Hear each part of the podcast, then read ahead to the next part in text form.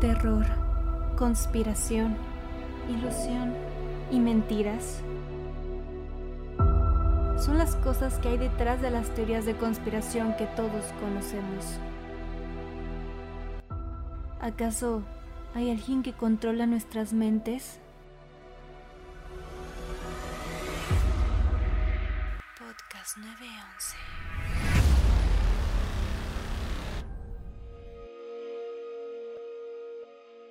Alcoholismo, drogadicción, excesos, muertes prematuras y mentes brillantes.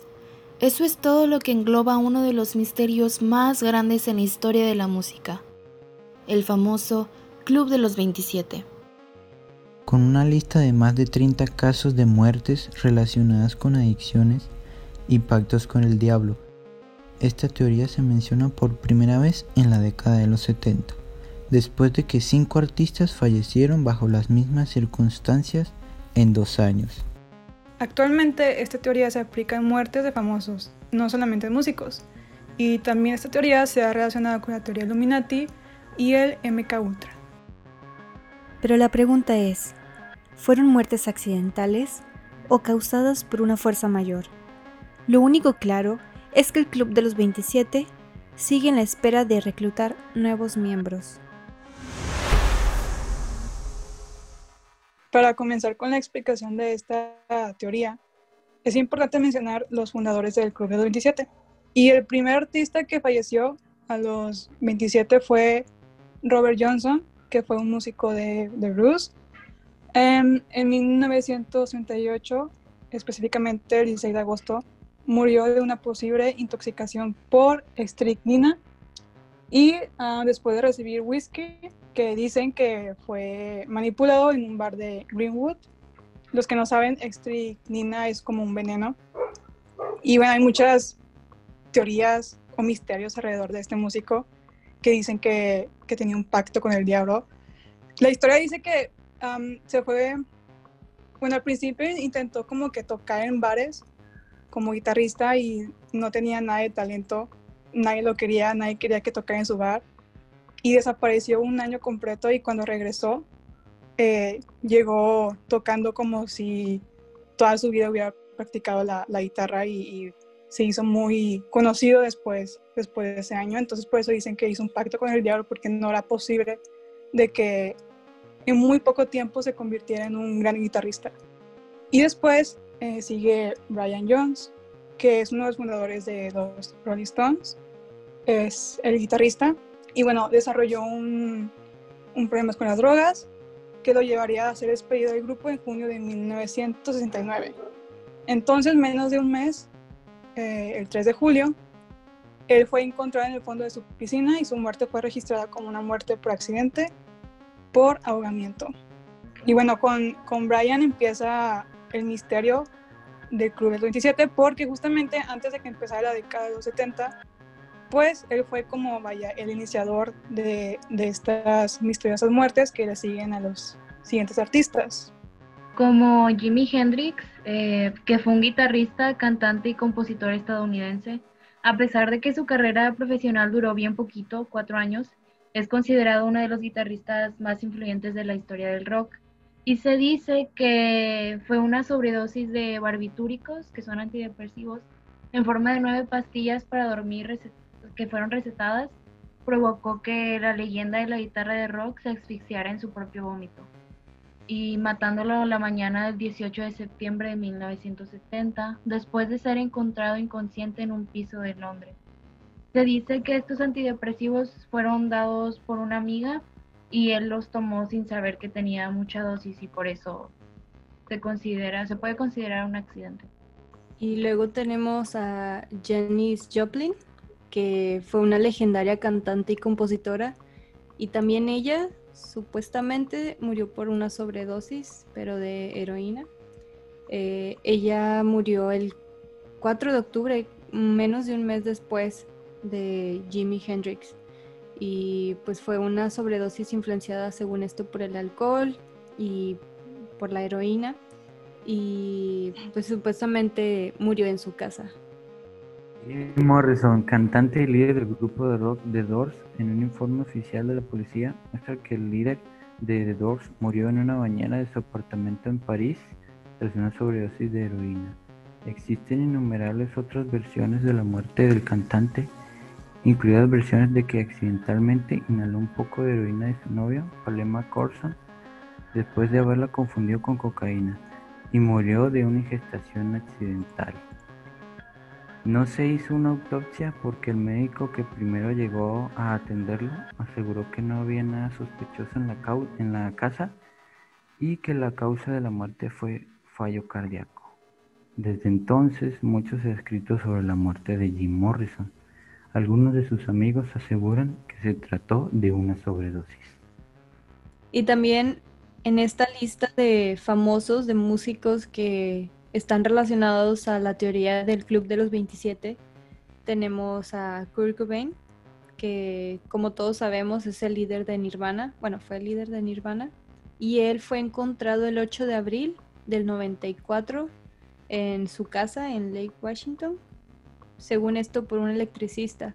Y el informe forense eh, estimó que el cuerpo de, de Kurt Cobain tenía ahí desde el 5 de abril, o sea, ya tenía muchos, muchos días. Y según esto fue una muerte causada por una bala que él se había como autodisparado con una escopeta en la cabeza.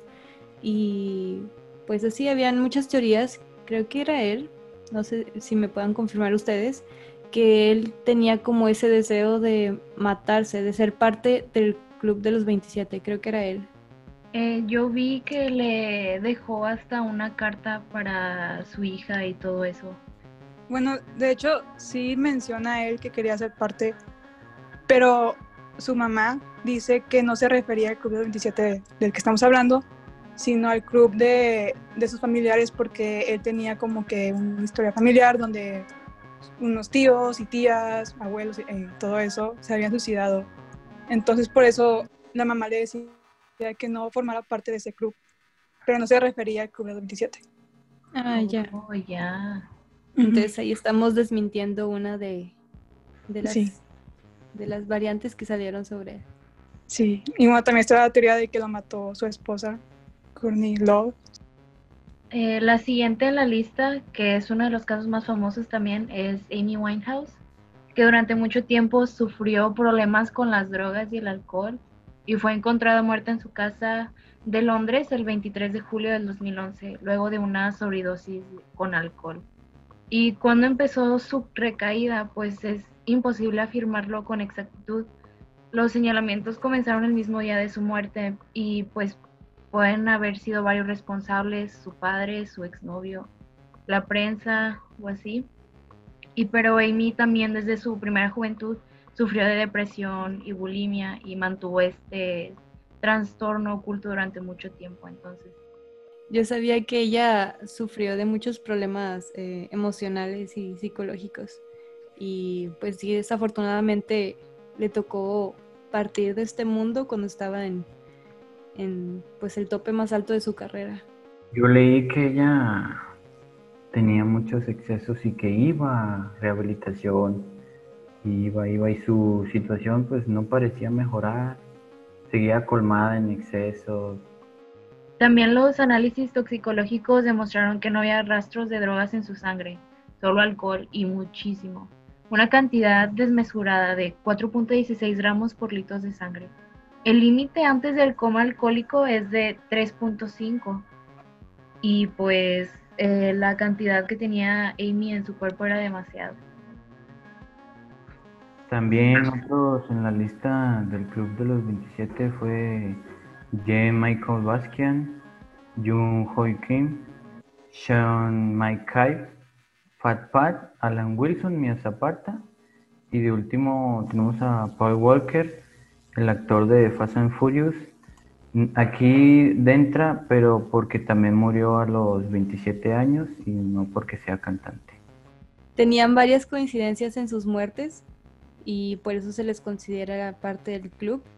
La principal coincidencia obviamente es que tenían todos 27 años cuando murieron y estas son algunas de las coincidencias que pudimos detectar en los casos.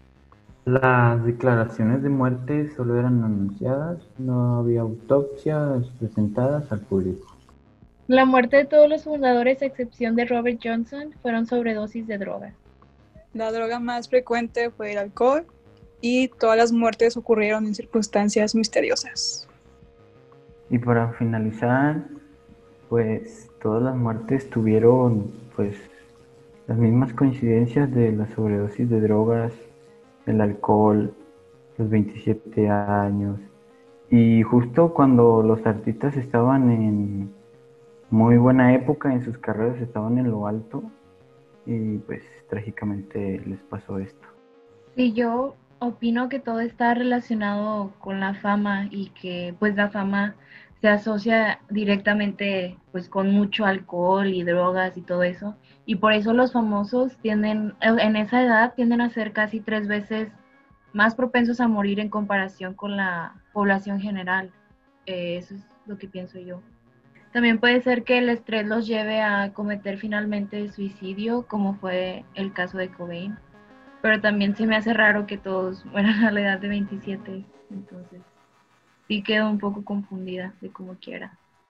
Sí, de hecho yo estuve viendo investigaciones sobre la edad promedio en la que mueren los artistas y ahí es donde yo refuto tu idea porque hay más probabilidad de que un cantante o un famoso muera a los 28 años que a los 27.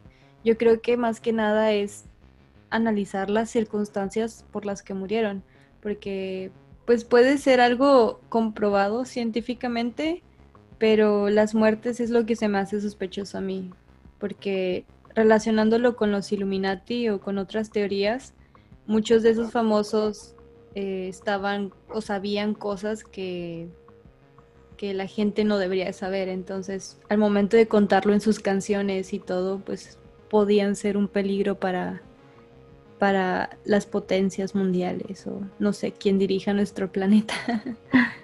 Sí, de hecho, como dijiste que si está relacionado o científicamente o así.